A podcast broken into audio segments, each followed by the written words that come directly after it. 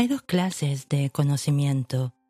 Uno es el conocimiento general, el otro el especializado. El conocimiento general, independientemente de lo vasto y variado que pueda ser, no resulta muy útil en la acumulación de dinero. Las facultades de las grandes universidades poseen en conjunto casi todas las formas de conocimiento general al alcance de la civilización. La mayoría de los profesores no tienen mucho dinero. Se especializan en enseñar el conocimiento, pero no se especializan en la organización de ese conocimiento ni en su empleo. El conocimiento no atraerá el dinero, a menos que esté organizado e inteligentemente dirigido mediante planes prácticos de acción para el objetivo preciso de la acumulación de dinero. La falta de comprensión de este hecho ha sido una fuente de confusión para millones de personas que creen equivocadamente que el conocimiento es poder. No es nada parecido. El conocimiento es solo poder en forma potencial. Solo se convierte en poder si está organizado en planes definidos de acción y dirigido hacia un objetivo determinado. El eslabón perdido de todos los sistemas educativos se pueden encontrar en el fracaso de las instituciones educacionales en enseñar a sus estudiantes cómo organizar y usar ese conocimiento una vez que lo han adquirido. Muchas personas cometen el error de suponer que porque Henry Ford tenía pocos estudios, no era un hombre educado. Los que cometen este error no comprenden el significado real de la palabra educado. Esa palabra deriva de la palabra latina educo, que significa evolucionar, extraer, desarrollarse desde dentro. Un hombre educado no es necesariamente alguien que tiene abundancia de conocimientos generales o especializados. Un hombre educado es el que ha cultivado las facultades de su mente de tal manera que puede adquirir cualquier cosa que se proponga, o su equivalente, sin violar los derechos de los demás. Durante la Primera Guerra Mundial, un periódico de Chicago publicó ciertos editoriales en los que, entre otras cosas, a Henry Ford se lo llamaba ignorante pacifista. El señor Ford objetó esas afirmaciones y demandó al periódico por difamación. Cuando el juicio tuvo lugar, los abogados del periódico exigieron una justificación y llamaron al propio señor Ford al banquillo de los testigos, con el propósito de demostrarle al jurado que era un ignorante. Los abogados le hicieron a Ford una gran variedad de preguntas, todas dirigidas a demostrar de manera evidente que si bien quizá poseyese una cantidad considerable de conocimientos especializados en lo que se refería a la fabricación de automóviles, básicamente era un ignorante. A Ford le hicieron preguntas del estilo de ¿Quién fue Benedict Arnold? ¿Y cuántos soldados enviaron los británicos a las colonias americanas para sofocar la rebelión de 1776? En respuesta a esta última pregunta, el señor Ford replicó Ignoro la cantidad exacta de soldados que los británicos enviaron, pero he oído decir que fue una cifra considerablemente mayor que las de los que regresaron. Finalmente, el señor Ford acabó por cansarse de este tipo de preguntas y, para contestar una particularmente ofensiva, se inclinó hacia adelante, señaló con el dedo al abogado que había hecho la pregunta y dijo Si de veras quisiera responder la pregunta tonta que acaba de hacerme, o cualquiera de las otras que me ha hecho, permítame recordarle que en mi escritorio tengo una hilera de botones y que apretando el adecuado puedo llamar en mi ayuda a hombres capaces de responder cualquier pregunta que quiera hacerles en lo que concierne al negocio al que he dedicado casi todos mis esfuerzos. Ahora dígame para qué necesito llenarme la cabeza con conocimientos generales, con el fin de contestar preguntas, cuando dispongo de hombres a mi alrededor que pueden proporcionarme cualquier conocimiento que les pida. Indudablemente, esa fue una respuesta mucho más lógica, y dejó confundido al abogado. Todas las personas que había en la sala se dieron cuenta de que no era la contestación de un ignorante, sino de un hombre educado. Cualquier hombre es educado si sabe dónde adquirir el conocimiento cuando lo necesita y cómo organizar ese conocimiento en planes definidos de acción. Mediante la asistencia de sus grupos de Mastermind, Henry Ford tenía a su alcance todo el conocimiento que necesitó para convertirse en uno de los hombres más ricos de Estados Unidos. No era esencial que tuviese esos conocimientos en su propia mente. Antes de que pueda estar seguro de su capacidad para transmutar el deseo en su equivalente monetario, usted necesitará conocimientos especializados del servicio, mercancía o profesión que se propone ofrecer a cambio de su fortuna. Quizás necesite muchos más conocimientos especializados de los que tiene capacidad o inclinación para adquirir, y en ese caso podrá superar su debilidad a través de la ayuda de su grupo de Mastermind. La acumulación de grandes fortunas requiere poder, y este se adquiere mediante el conocimiento especializado, inteligentemente dirigido y organizado. Pero esos conocimientos no tienen por qué estar en posición de la persona que acumula la fortuna. El párrafo precedente debe dar ánimos y esperanza al hombre con la ambición de acumular una fortuna que no ha adquirido la educación necesaria para emplear ese conocimiento especializado como probablemente necesite. Los hombres a veces pasan por esta vida sufriendo complejos de inferioridad porque no son hombres educados. El hombre que pueda organizar y dirigir un grupo de mastermind, un grupo de hombres que posee conocimientos útiles para la acumulación de dinero, es un hombre tan educado como cualquiera de los que componen el grupo. Thomas Alva Edison tuvo solo tres meses de escolarización durante toda su vida. No le faltó educación ni murió pobre.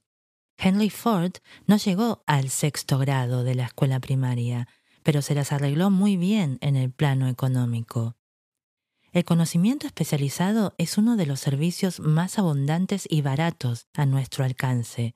Si usted no está muy convencido de ello, consulte la nómina de pagos de cualquier universidad. Antes que nada, decida el tipo de conocimientos especializados que necesita y la razón de esa necesidad en gran medida el propósito primordial de su vida, el objetivo por el que usted se está esforzando, lo ayudará a determinar qué conocimientos necesita. Con esta pregunta planteada, su próximo paso requiere que usted tenga información precisa sobre fuentes de información fiables.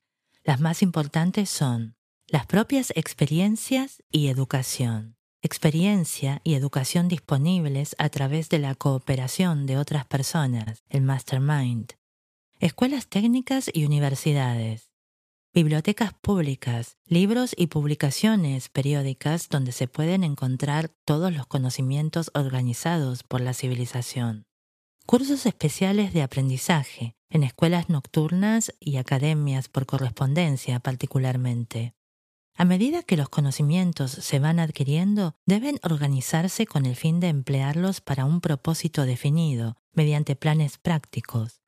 El conocimiento no tiene otro valor que el que se puede aprovechar de su aplicación en aras de un objetivo valioso.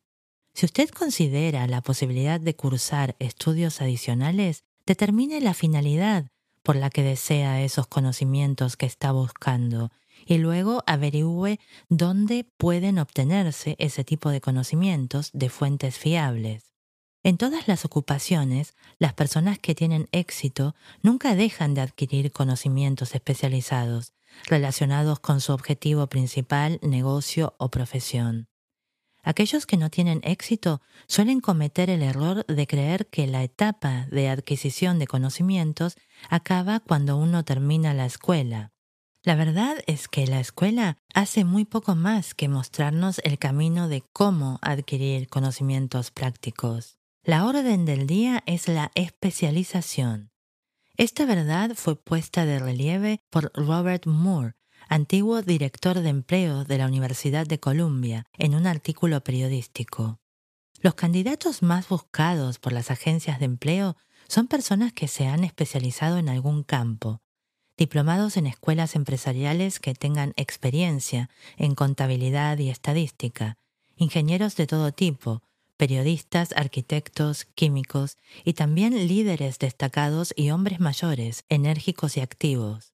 El hombre que ha sido activo durante sus estudios, cuya personalidad le permite llevarse bien con toda clase de gente y que ha hecho un trabajo adecuado con sus estudios, tiene un perfil más favorable que el estudiante más estrictamente académico. Algunos, gracias a sus múltiples y variadas cualificaciones, han recibido variadas ofertas de trabajo. En una carta al señor Moore en relación con posibles egresados de su universidad, una de las mayores compañías industriales, líder en su campo, decía Estamos interesados sobre todo en encontrar hombres capaces de lograr progresos excepcionales en niveles de gerencia. Por esta razón, prestamos particular atención a cualidades de carácter, inteligencia y personalidad, por encima de formaciones educacionales específicas. Al proponer un sistema de aprendizaje para estudiantes en oficinas, tiendas y ocupaciones industriales durante las vacaciones de verano, el señor Moore afirmaba que después de dos o tres años de estudios universitarios, a cada estudiante hay que pedirle que elija un curso determinado para el futuro y que disminuya el paso si no ha hecho más que derivar sin propósito definido por un currículum sin especialización académica. Los colegios y las universidades tienen que afrontar la consideración práctica de que todas las profesiones y ocupaciones hoy en día exigen especialistas, decía, tratando de fomentar el hecho de que las instituciones educacionales acepten más directamente la responsabilidad de la orientación vocacional. Una de las fuentes más fiables y prácticas de conocimientos al alcance de aquellos que necesitan educación especializada son las escuelas nocturnas, que funcionan en muchas ciudades grandes. La enseñanza por correspondencia proporciona conocimientos especializados en cualquier sitio a donde llegue el correo y sobre todos los temas que se pueden tratar por el método de enseñanza a distancia. Una de sus ventajas es la flexibilidad del programa, que permite estudiar durante tiempo libre. Otra ventaja de trabajar en casa, si se ha elegido una academia adecuada, es el hecho de que la mayor parte de los cursos que las academias de enseñanza por correo ofrecen incluyen generosos privilegios de consulta que pueden ser muy valiosos para el que necesita conocimientos especializados. No importa el lugar de residencia, uno puede aprovechar todas esas ventajas. Por lo general nunca se aprecia lo que se adquiere sin esfuerzo y sin coste alguno, y muchas veces se lo desacredita. Tal vez esta sea una de las razones por las que aprovechamos tan poco de nuestra maravillosa oportunidad en las escuelas públicas. La autodisciplina que uno recibe de un programa de estudios especializados compensa hasta cierto punto la oportunidad desperdiciada cuando el conocimiento estaba a nuestro alcance gratis. Las escuelas por correspondencia son instituciones comerciales muy organizadas. Sus tarifas de matrícula y de enseñanza suelen ser tan bajas que se ven forzadas a insistir en la puntualidad y obligatoriedad de los pagos. El verse obligado a pagar, al margen de que se obtengan buenas notas o no, tiene sobre el estudiante el efecto de seguir adelante con el curso, incluso cuando prefería dejarlo. Las escuelas por correspondencia no han resaltado lo suficiente este punto, pero lo cierto es que sus departamentos de cobro constituyen la clase más exquisita de entrenamiento en aspectos tales como decisión, prontitud y el hábito de terminar lo que uno empieza. Aprendí eso por experiencia propia, hace ya más de 45 años. Me matriculé en un curso por correspondencia sobre publicidad. Después de haber terminado ocho o diez lecciones, dejé de estudiar. No obstante, la escuela no dejó de enviarme las facturas.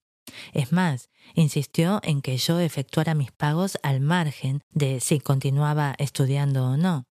Decidí que, puesto que debía pagar de todos modos un curso a lo que me había comprometido legalmente, completaría las lecciones y obtendría por ellas el valor de mi dinero. En aquellos momentos tuve la impresión de que el sistema de cobro de la escuela estaba demasiado bien organizado, pero más tarde aprendí en la vida que eso formó una parte valiosa de mi entrenamiento, para la cual no había tenido que pagar nada.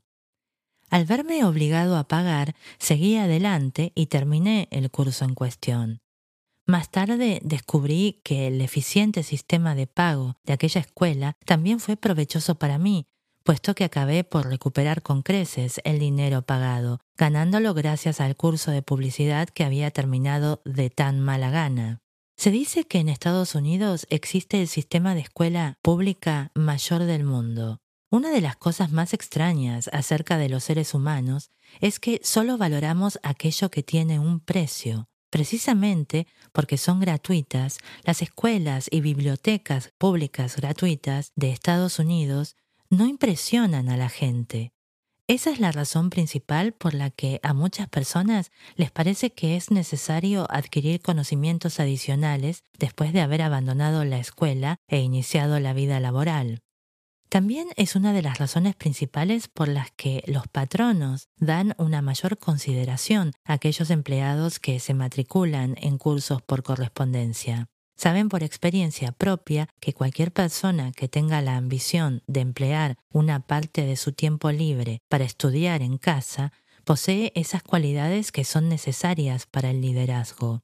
Hay en las personas una debilidad para lo que no existe remedio alguno es la debilidad universal de la falta de ambición. Las personas, en especial las asalariadas, que programan su tiempo libre para dedicarse a estudiar en casa, raras veces permanecen durante mucho tiempo en los puestos inferiores.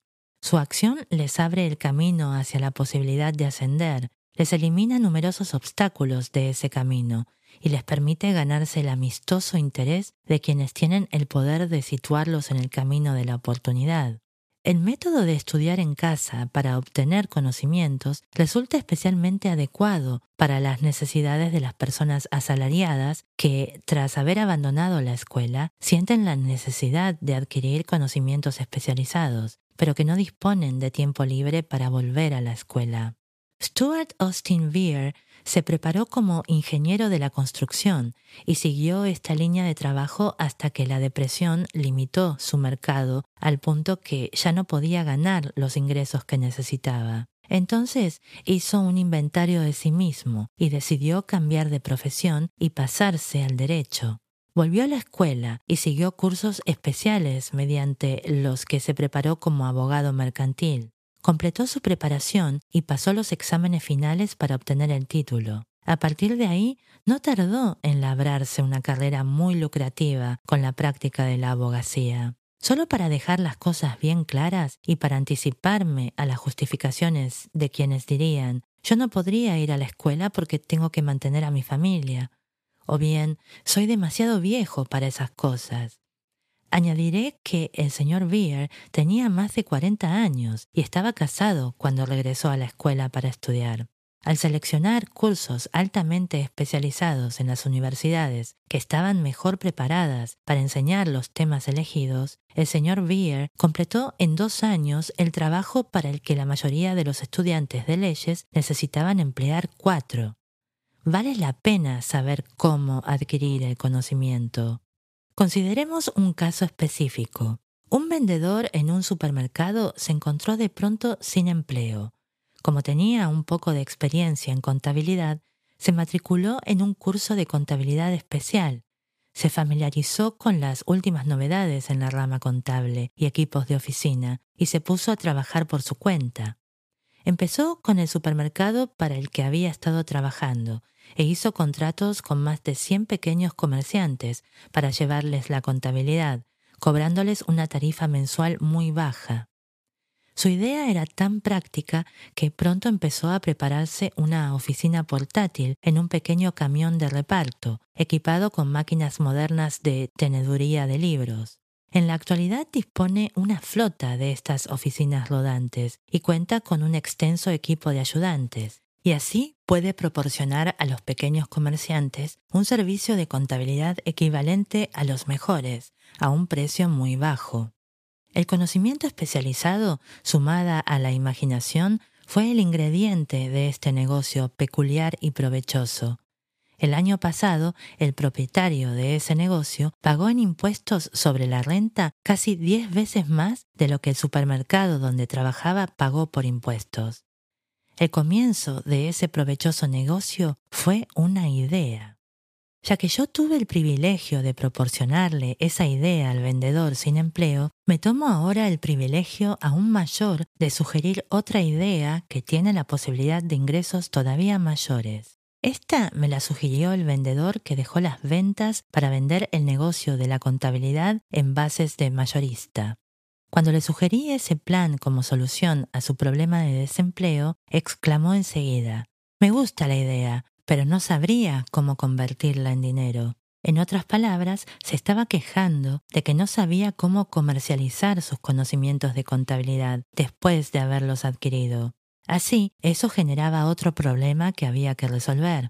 Con la ayuda de una joven mecanógrafa que podía escribir toda la idea, preparó un librito muy atractivo donde se describían las ventajas del nuevo sistema de contabilidad.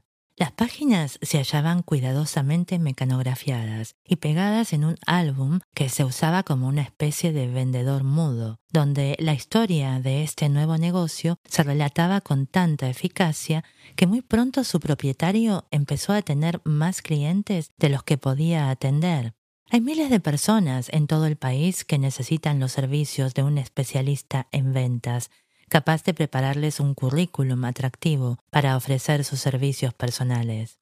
La idea que se describe aquí nació de la necesidad de subsanar una emergencia que había que superar, pero no le había sido útil solo a esa persona. La mujer que creó la idea tenía una imaginación brillante en su idea, recién nacida, vio una nueva profesión que serviría a los miles de personas que necesitan asesoramiento práctico para vender sus servicios personales. Impulsada a la acción por el éxito instantáneo de su primer plan para vender servicios personales, esta enérgica mujer se abocó a la solución de un problema similar para un hijo suyo que acababa de salir de la universidad, pero que había sido incapaz de encontrar un mercado para sus servicios. El plan que ella ideó para el joven fue el mejor plan para vender servicios personales que yo haya visto jamás. Cuando completó el currículum, contenía 50 páginas de información mecanografiada, perfectamente organizada, que contaba la historia de las capacidades innatas de su hijo, sus estudios, sus experiencias personales y una gran variedad de otras informaciones demasiado extensas para describirlas. El libro con el plan también contenía una descripción completa del puesto de trabajo que su hijo deseaba y un esquema del plan que pondría en práctica para alcanzar ese puesto. La preparación del libro del currículum requirió varias semanas de trabajo, durante las cuales su creadora enviaba a su hijo a la biblioteca pública casi todos los días a buscar datos que ella necesitaba para preparar el plan de venta de sus servicios. También lo enviaba a visitar a todos sus competidores para el empleo y de ellos reunió información vital en lo concerniente a sus métodos de venta, que fue de gran valor en la formación del plan que intentaba usar para alcanzar la posición que buscaba. Cuando el plan quedó terminado, contenía más de media docena de excelentes sugerencias para uso y beneficio del posible empleador. Uno podría sentirse tentado a preguntar ¿por qué todas estas complicaciones para asegurarse un trabajo? La respuesta es, hacer bien una cosa nunca es una complicación. El plan que esa mujer preparó para beneficio de su hijo ayudó a éste a conseguir el trabajo para el que él se había presentado en la primera entrevista, con el salario que él mismo había estipulado. Además, y esto también es importante, ese puesto no requería que el joven empezara desde abajo. Comenzó como ejecutivo junior, con un salario de ejecutivo. ¿Por qué enredarse con todos esos problemas? Por una razón. La presentación planificada con que este joven solicitó ese trabajo le ahorró no menos de 10 años del tiempo que le hubiera hecho falta para llegar al puesto desde el que ahora empezaba si hubiese empezado desde abajo y forjado su camino hacia el ascenso. La idea de empezar desde abajo y forjarse el propio camino puede parecer buena, pero la principal objeción que se le puede hacer es que son demasiados los que empiezan desde abajo y nunca se las arreglan para asomar la cabeza lo bastante arriba como para que la oportunidad los vea, de modo que se quedan abajo. También hay que recordar que la perspectiva que se observa desde abajo no es ni muy brillante ni muy estimulante. Tiene tendencia a matar la ambición. Es lo que llamamos estancarse en una rutina, lo que significa que aceptamos nuestro destino porque nos formamos el hábito de la rutina diaria, un hábito que llega a ser tan fuerte que acabamos por no intentar ya sustraernos de él. Y esa es otra razón por la que conviene empezar dos o tres escalones por encima del de abajo. Al hacerlo de este modo, uno se forma el hábito de estar atento al entorno, de observar cómo progresan los demás de buscar la oportunidad y de no dejarla escapar. Dan Alpin es un ejemplo espléndido de lo que voy a explicar. Durante sus años de universidad, trabajó como manager del famoso equipo de fútbol Notre Dame, que fue campeón nacional en 1930, cuando se hallaba bajo la dirección del finado Knut Rockne. Alpin terminó sus estudios universitarios en un momento sumamente desfavorable, pues la depresión había creado una grave escasez de trabajo. Así que, después de aventurarse un poco en las inversiones y en el mundo del cine, aprovechó la primera oportunidad con un futuro potencial, vendiendo audífonos eléctricos a comisión. Cualquiera podía empezar un trabajo así, y Alpin lo sabía, pero ese trabajo le bastó para abrir las puertas a la oportunidad. Durante casi dos años siguió haciendo lo mismo a disgusto y nunca hubiera progresado si no hubiese hecho algo con respecto a su insatisfacción. En un principio aspiró al puesto de gerente de ventas de su compañía y obtuvo el trabajo. Aquel paso hacia arriba lo puso lo bastante por encima de los demás como para permitirle ver una oportunidad todavía mayor.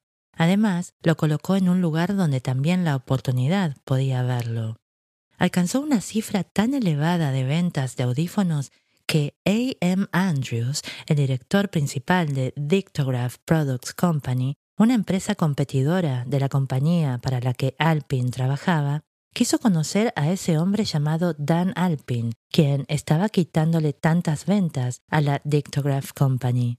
Mandó a llamar a Alpin. Cuando la entrevista terminó, Alpin era el nuevo gerente de ventas de la Acousticon Division. Entonces, para poner a prueba la entereza del joven Alpin, Andrews se fue durante tres meses a Florida, dejándolo solo para que nadara o se hundiera. Pero no se hundió.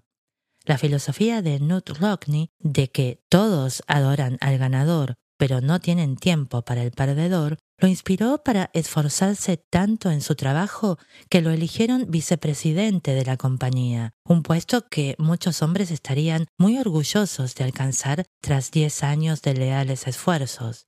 Alpin consiguió eso en poco más de seis meses. Uno de los puntos importantes que intento destacar con esta filosofía es que escalamos hasta las posiciones más elevadas o nos quedamos abajo debido a condiciones que podemos controlar, si deseamos controlarlas. También estoy tratando de poner de relieve otro asunto, y es el siguiente. Tanto el éxito como el fracaso son en gran medida el resultado del hábito. No me cabe la menor duda de que la estrecha asociación de Dan Alpin con el mejor coach de fútbol de los Estados Unidos plantó en la mente de Alpin el mismo tipo de deseo por sobresalir y superarse que hizo del Notre Dame un equipo mundialmente famoso. Desde luego, hay algo en la idea del culto al héroe que resulta útil, siempre y cuando uno venere a un ganador. Mi creencia en la teoría de que las asociaciones comerciales son factores vitales, tanto en el fracaso como en el éxito, fue claramente demostrada cuando mi hijo Blair estuvo negociando con el señor Alpin su puesto de trabajo. Alpin le ofreció un salario inicial de más o menos la mitad de lo que hubiera obtenido en una compañía rival. Yo ejercí mi presión como padre para inducirlo a aceptar su trabajo junto a Alpin, porque estoy convencido de que la estrecha asociación con alguien que se niega a comprometerse con circunstancias que no son de su agrado es un bien que nunca se puede calcular en dinero. Estar abajo es hallarse en un sitio pesado, inaprovechable y monótono para cualquiera. Por eso me he tomado tiempo para describir la forma en que los comienzos desde abajo se pueden eludir con una adecuada planificación.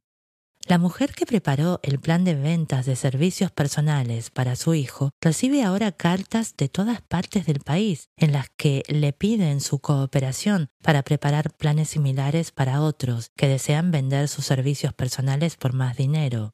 No debe suponerse que su plan consista solo en una política de ventas inteligente, mediante la cual ayuda a hombres y mujeres a pedir y recibir más dinero por los mismos servicios por los que hasta ahora habían ganado menos.